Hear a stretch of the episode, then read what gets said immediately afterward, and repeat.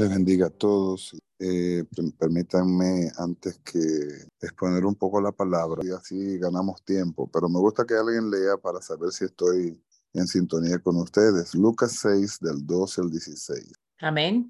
Adelante, hermano. En aquellos días, él fue al monte a orar y pasó la noche orando a Dios. Cuando era de día, llamó a sus discípulos y escogió a doce de ellos, los cuales también llamó apóstoles. A Simón, a quien también llamó Pedro, a Andrés, su hermano Jacobo, y Juan, Felipe, Bartolomé, Mateo, Tomás, Jacobo, hijo de Alfeo, Simón llamado Celote, Judas, hermanos de Jacob, de Jacobo, y Judas Iscariotes, que llegó a ser el traidor.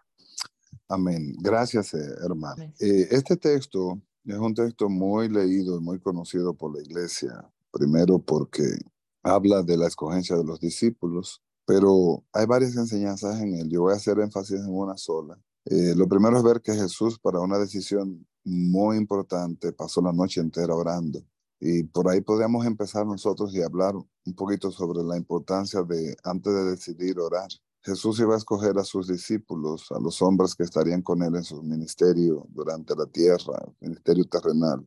Y duró la noche entera orando. Eh, como ya una hermana leyó, en mi caminar con Dios ya tengo 32 años y fui llamado por Dios de una manera muy, muy contundente. A mí me dio un ataque al corazón a los 22 años de edad y eso de cada mil jóvenes que le da un ataque al corazón, uno sobrevive. Yo soy uno que sobrevivió. Jesús se fue al monte a orar y dice, pasó toda la noche orando. Y le decía que en los 32 años que tengo, 26 de ministerio, eh, no recuerdo haber pasado una noche entera orando. Yo he participado en vigilias, he estado en días enteros de ayuno y oración, prolongados, por cierto. Hemos hecho muchísimos ayunos de diferentes eh, categorías, pero que yo recuerde la noche entera orando, sin pegar un ojo, como decimos aquí en Dominicana, bueno, le soy honesto, no lo, no, no, no lo tengo en mi registro. Pero Jesús, siendo, siendo Dios, siendo igual a Dios, pasó la noche entera orando para escoger a sus doce discípulos. Algo que me llamó mucho la atención. Jesús tenía muchos discípulos, pero para escoger a sus doce, quienes le acompañarían con, a él en su ministerio terrenal, pasó la noche entera orando. O sea, para Jesús era una decisión muy importante. Y eso nos deja también una enseñanza que se la doy de gratis en el contexto de que para decisiones importantes, que, son relevantes, manos hay que orar. No podemos tomar decisiones que son relevantes a la ligeras o por un simple sentir. Hay que orar, hay que poner el vellón de alguna forma de otra, confirmar, requete confirmar, porque son decisiones que pueden ser determinantes en nuestras vidas. Y a veces como que vemos tanta ligereza para decidir, para tomar decisiones, para movernos, para hacer cosas, para ir, para venir, para viajar, para entrar, para salir. Y como que la oración no aparece en el escenario. Y si aparece es una oración como de cumplimiento, no una oración de esperar respuesta divina. No se sientan mal porque yo también lo he hecho muchas veces. Muchas veces he tomado decisiones con una oración simple y sin esperar respuesta de Dios. Pero eso no es el tema. El tema es que Jesús escoge a doce discípulos a quienes después llamó apóstoles. Fíjese que la primera etapa de una persona que es llamada por Dios es a la etapa de ser creyente, a creerle. Pero esa es la etapa por la cual todos pasamos y algunos se quedan en ella varados y no pasan a la segunda etapa, que es la etapa del discípulo. Un discípulo y un creyente no son, no son lo mismo. Un discípulo contiene un creyente, pero un creyente no contiene un discípulo. Un discípulo tiene un nivel más elevado de madurez y de compromiso con Dios. Y lamentablemente, y esto lo digo como, como pastor, en las iglesias hay pocos discípulos. Hay mucha gente en los bancos, hay mucha gente en las congregaciones, pero hay pocos discípulos. La palabra discípulo viene de una palabra griega, que es la palabra koiné, que significa alguien que se dedica a aprender mediante la instrucción de otro, un aprendiz, un alumno, alguien que aprende alguna disciplina. Eso es un discípulo. En las iglesias hay muchos creyentes, pero hay pocos discípulos. Lamentablemente, la iglesia ha brincado la gran comisión. Y cuando digo que ha brincado la gran comisión es porque vemos personas que aún están sirviendo en el ministerio sin ser discipulados. Yo he conocido incluso ministros, ministros porque están en la honra del ministerio, que no han sido nunca discipulados, o sea, nunca pasaron por un discipulado. Y eso expone mucho el propósito de Dios, porque una persona que no haya discipulado en el ministerio va a, terminar en un desastre. Eso es, usted lo puede escribir.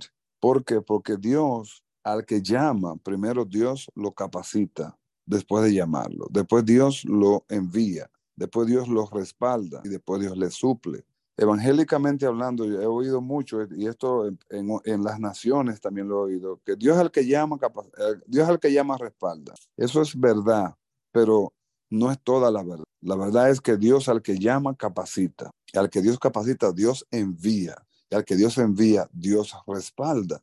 Nosotros hemos brincado dos pasos, hemos brincado, Dios llama y Dios respalda. No, Dios llama, Dios capacita, Dios envía, Dios respalda y luego Dios suple que son cosas que muchas veces cuestionamos, porque gente que vemos en el ministerio no avanza, no crece, no da fruto, no impacta, se quedan circular, no hacen, no viven el Salmo 84 que dice que iremos de gloria en gloria y de poder en poder, sino de que viven en círculo y en ese círculo mismo se van como enterrando y se van ahondando y, no salen del círculo. Y se lo digo con las experiencias vividas de muchos ministerios que he conocido que se han quedado en un círculo y no salen de ese círculo. Y las explicaciones podrían ser muchas, pero ese no es el tema de hoy. El tema de hoy es el perfil de un discípulo. ¿Cómo se comporta un discípulo? La palabra perfil eh, es una palabra que parece como un poco extraña en el contexto cristiano, porque eh, no siempre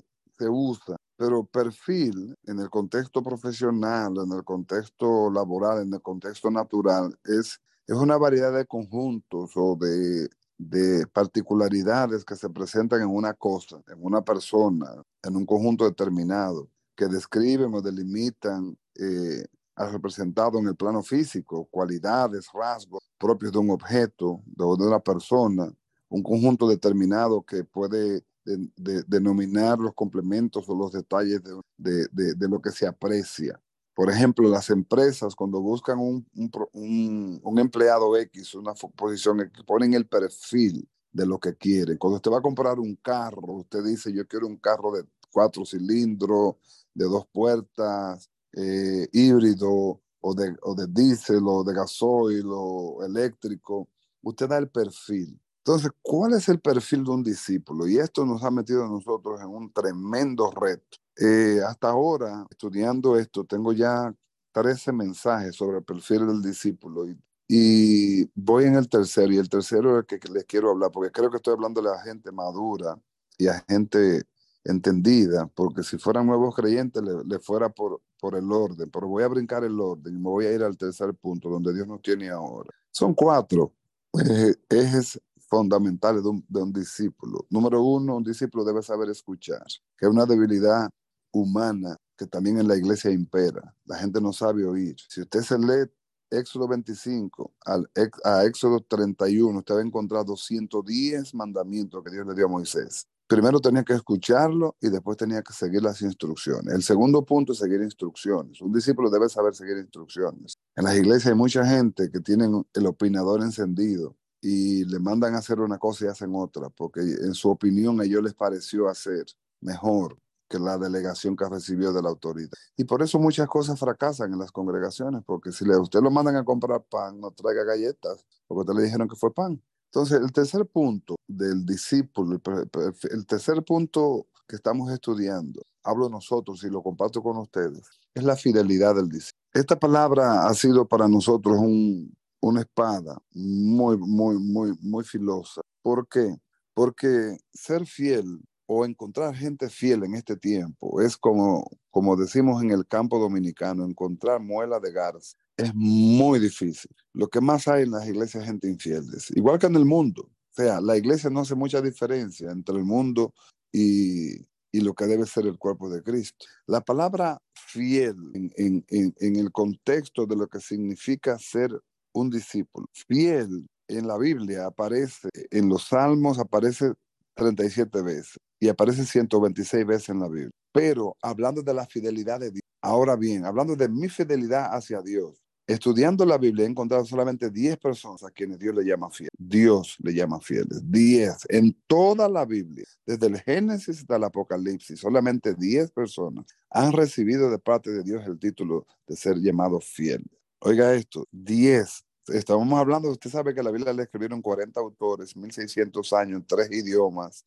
y solamente 10 personas han encontrado el título de parte de Dios, que Dios le diga, como le dijo a Moisés, mi fiel profeta, como le dijo Abraham, o como, como, como, habló de Daniel en el antiguo pacto. En el nuevo pacto, siete, y estamos excluyendo a Jesús porque Jesús no tiene comparación con ningún hombre en este caso. Jesús está sobre todo nombre. La palabra fiel significa alguien aferrado a la verdad, alguien que no se tuerce, alguien que es veraz, alguien que camina en certeza, alguien que es sincero, alguien que es firme en sus convicciones, alguien que no se tuerce. Y mis amados y mis amadas, con mucho respeto y también con cierto, cierta pena, puedo decirle que todos los días uno va viendo gente torcerse, torcerse, torcerse. Todos los días aparece una gente en las redes que uno conoció como un hombre íntegro, sano, enfocado, desenfocado, dando una nota discordante. O sea, la fidelidad probada cada día se nota que hay más infidelidad que fidelidad. Y Dios nos está llamando a la fidelidad. Dios nos está llamando a ser fieles. Primera de Corintios capítulo 4 versículo 1, si alguien lo puede leer y me puede ayudar, se lo voy a agradecer porque así vamos más rápido, vamos ganando tiempo. Yo lo tengo aquí también, lo puedo leer rápido yo también. Primera de Corintios capítulo 4 versículos 1 y 2 dice la palabra, así pues téngannos los hombres por servidores de Cristo administradores de los misterios de Dios. Ahora bien, se requiere de los administradores. Oiga, esto es muy personal. Esto no tiene que ver con congregación, ni con ministerio, ni con concilio, ni con denominación.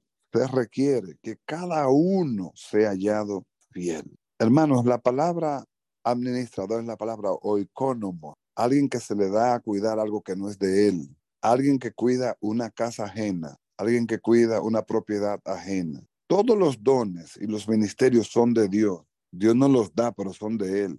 El llamamiento es de Él. La honra es de Él. La gloria es de Él. Ahora, ¿qué tan fiel somos como administradores de los dones? ¿Qué tan fiel somos como administradores del ministerio? ¿Qué tan fiel somos como administradores del llamado?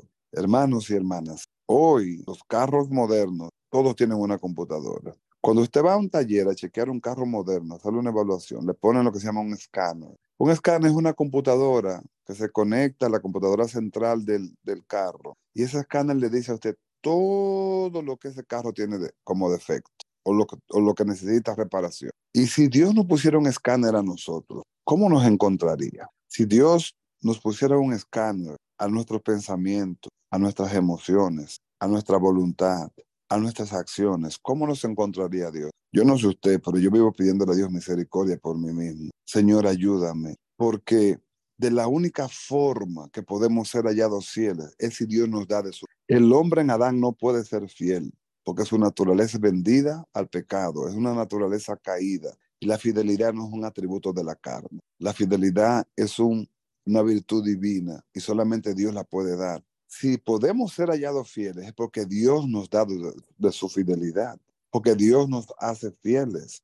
porque Dios nos da su verdad, porque Dios nos da su firmeza, porque Dios nos da su carácter. Pero si nosotros nos ponen el escáner, vamos a encontrar, y no que vamos a encontrar, sino que Dios nos va a enrostrar. Cuando se le dé a imprimir el reporte del escáner, vamos a ver dónde nosotros hemos sido infieles. Y Dios está llamando a la iglesia a ser fiel. En el libro de Apocalipsis capítulo 2, versículo 10, Dios habla a la iglesia y le dice que le requiere que sea fiel, aunque muchos seamos perseguidos, aunque muchos seamos murmurados, picados, echados en la cárcel, como dice la Biblia, Satanás echará a algunos a la cárcel, serán perseguidos, pero sé fiel hasta la muerte. No vendamos los principios, no cambiemos los fundamentos, no cambiemos las convicciones, no nos vayamos por las corrientes populistas de este mundo, que en este tiempo muchos hombres y mujeres de Dios, quizás ustedes no me vuelvan a invitar y déjenme decirles que no me preocupa si no me vuelven a invitar. Yo tengo un compromiso con Dios y un compromiso con la verdad. Muchos hombres de Dios lo que andan buscando es likes, followers, o sea, seguidores y, vistas en YouTube. Incluso monetizan las páginas. Monetizan las páginas para sacar beneficio económico de un mensaje que le dio Dios para edificar su pueblo. O sea, en otras palabras, están vendiendo el mensaje. Simonía en la iglesia. Eso es infidelidad. Eso es traición al cuerpo de Cristo. Porque los dones no son para ser vendidos. Los dones no son para lucrar. Los dones no son para sacar beneficios. Los dones no son para que la gente nos reconozca y nos aplauda. Los dones son para edificar, consolar y, y, exhortar la iglesia. Sin embargo, hay tanta infidelidad hoy día que uno a lo malo le llama bueno y a lo bueno le llama malo. A que te dice la verdad, como es enfocado bíblicamente, tú lo descartas porque ese predicador no me gusta, ese predicador no me apela, ese predicador no me eh, satisface lo que, lo que mi alma necesita, porque mi alma necesita que le alimenten sus egos, mi alma necesita que le alimenten sus intenciones torcidas. Entonces, como los predicadores torcidos conocen esa verdad, los espíritus se conocen, Salmo 42, los, un espíritu, un abismo clama otro abismo. Entonces, como se conocen, saben que el mundo tiene, la que la iglesia tiene una expectativa incorrecta del evangelio. Entonces te doy el evangelio incorrecto para que tú te sientas bien conmigo, que te caiga bien a ti y yo sea, y tú seas mi seguidor, y tú le des un like, y tú le des un follow, y tú le des un view, y tú compartas el mensaje, porque a ti te apeló, porque tú, en tu desvío tú andas buscando que un, desviado te aplauda. La Biblia dice que al que deje el camino, la reconveniencia les molesta. Cuando no andamos bien y nos tocan temas como este, hermano, brincamos de la ciencia. Y se lo digo porque tengo tres semanas predicando sobre la fidelidad. Y yo digo, Señor, ¿y cómo yo me voy a parar a predicar de la fidelidad si yo también he sido infiel?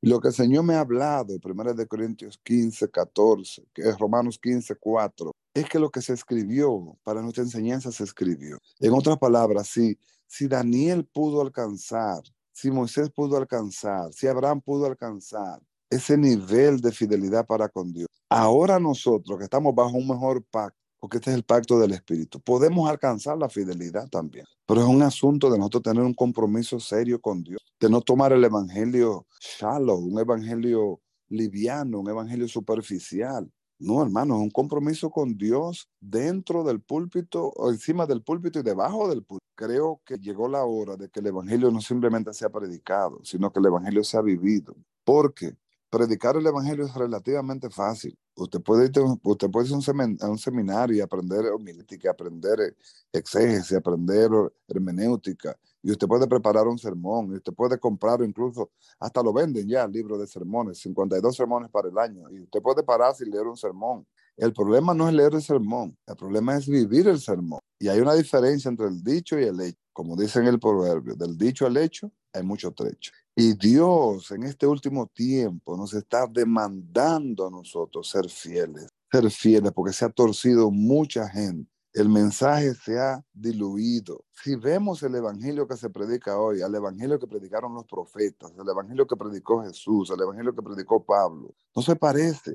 La iglesia de hoy lo que tiene son coaches, motivadores personales, infladores de egos, ¿Quién instruye en verdad? ¿Quién instruye en justicia? ¿Quién instruye? ¿Quién confronta la pecaminosidad, eh, las veredas torcidas de la iglesia? Nadie.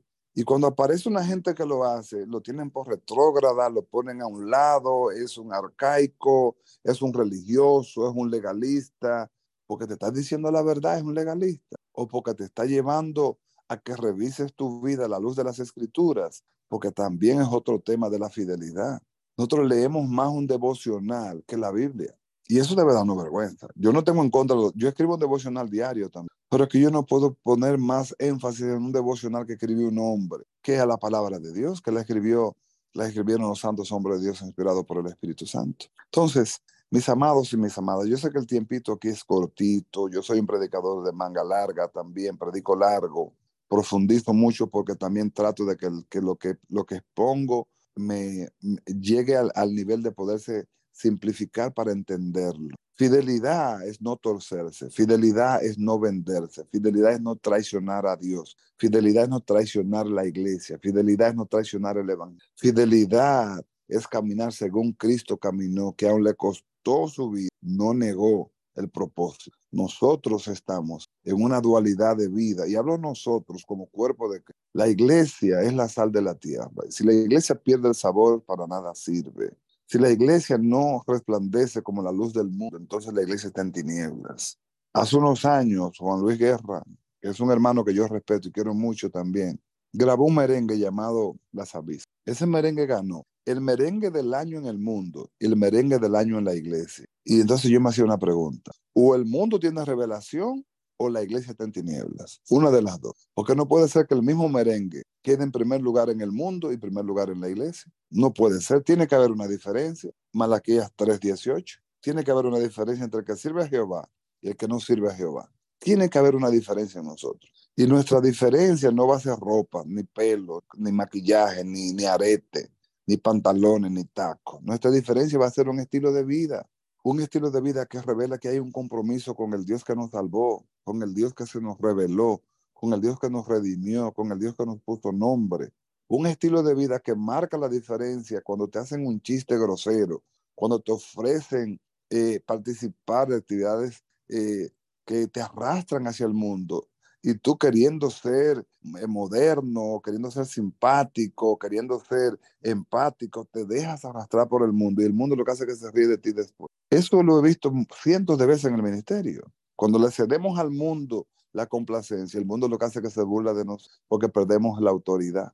La autoridad de la iglesia de Jesucristo no está solamente en decir la Biblia dice, no. La autoridad de la iglesia de Cristo está en que lo que la Biblia dice, yo viviendo. Porque la Biblia dice, lo puede decir mucha gente, pero el diablo, la, el diablo sabe Biblia también. ¿O acaso no lo hemos visto en la tentación de Jesús? El diablo sabe Biblia, pero no puede vivirla porque es un espíritu caído. Entonces nosotros tenemos un compromiso serio como discípulos del Señor a marcar una diferencia en esta generación que se ha desviado tanto, que se ha desconectado tanto, que se ha alejado tanto de la verdad, que imita tanto al mundo, congresos, conciertos, conferencias, cuántas cosas hacemos que no hacemos diferencia con el mundo. Y no es que yo esté en contra de los congresos y de las conferencias, es de la forma que lo hacemos, la motivación con lo que, con lo que hace, por, por qué lo hacemos. Si la motivación es edificar al cuerpo, edificar la iglesia, edificar los santos, ¿por qué entonces tenemos que caer en las prácticas que el mundo cae?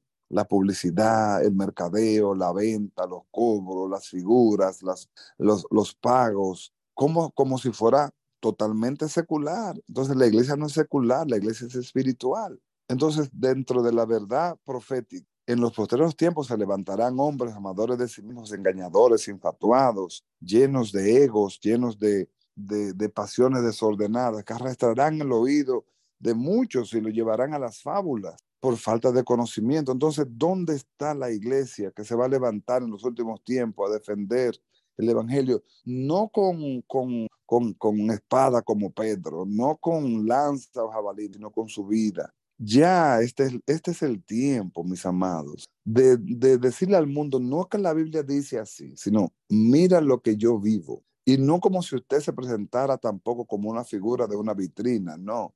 Que el mundo vea que Cristo vive en ti. De tal manera que no puedan refutarte, porque si te pueden refutar, es porque no hay coherencia. Ahora, si hay un alineamiento en tu vida, ¿quién puede refutarte a ti lo que tú estás viviendo? Nadie. Lo, que tú estás viviendo es el testimonio que hace que los otros vean la verdad de Dios en Este es el tiempo, mis amados, de que los verdaderos discípulos, como dice Juan 4, los verdaderos adoradores adoren al Señor en espíritu y en verdad.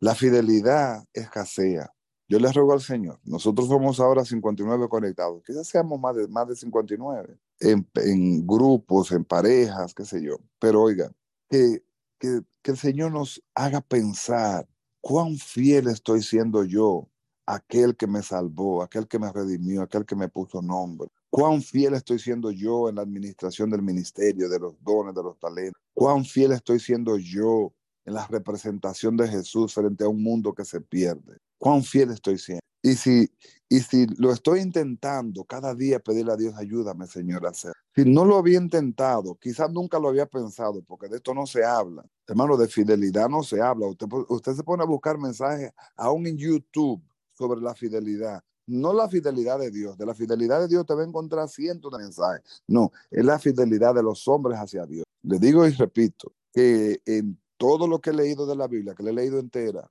varias veces, he encontrado nada más 10 personas a quienes Dios le llama fieles. 10 de 40 autores que escribieron la Biblia en 1600 años, en tres idiomas. Solamente a 10 hombres Dios le llama fieles. Eso dice mucho. Y aún en la Biblia, Dios nada más escogió 10 hombres para llamarle fieles. Eso dice que aún, que aún en los escritores de la Biblia el Señor pudo usar hombres, igual que usted, igual que yo, imperfectos, llenos de debilidades y de errores para escribir la, la, la, la, santa y bendita palabra de Dios. Pero llamados fieles, búsquelo si usted quiere, estudienla y va a encontrar 10. Hay una pequeña excepción con Samuel, pero no fue Dios que le llamó fiel, sino el pueblo le llamó fiel profeta de Jehová. Entonces, si Dios nos está hablando de fidelidad este, es porque Dios quiere que su iglesia piense que la fidelidad es un atributo que solamente lo puede dar Él, pero se lo dará a quienes se lo pidan, se lo dará a quienes quieran vivir fidelidad, se lo dará a quienes estén comprometidos con la verdad, se lo dará a quienes estén dispuestos a marchar contra la corriente, a no dejarse arrastrar por la corriente de este tiempo, porque la corriente de este tiempo es muy secularista, para no decirle mundana. La corriente de este tiempo es populista, y si usted me puede demostrar en la Biblia que hubo un profeta popular yo le diría a usted, entonces yo estoy leyendo otra Biblia. Porque todos los profetas que conozco de la Biblia, todos fueron impopulares. Todos. No hubo un profeta popular.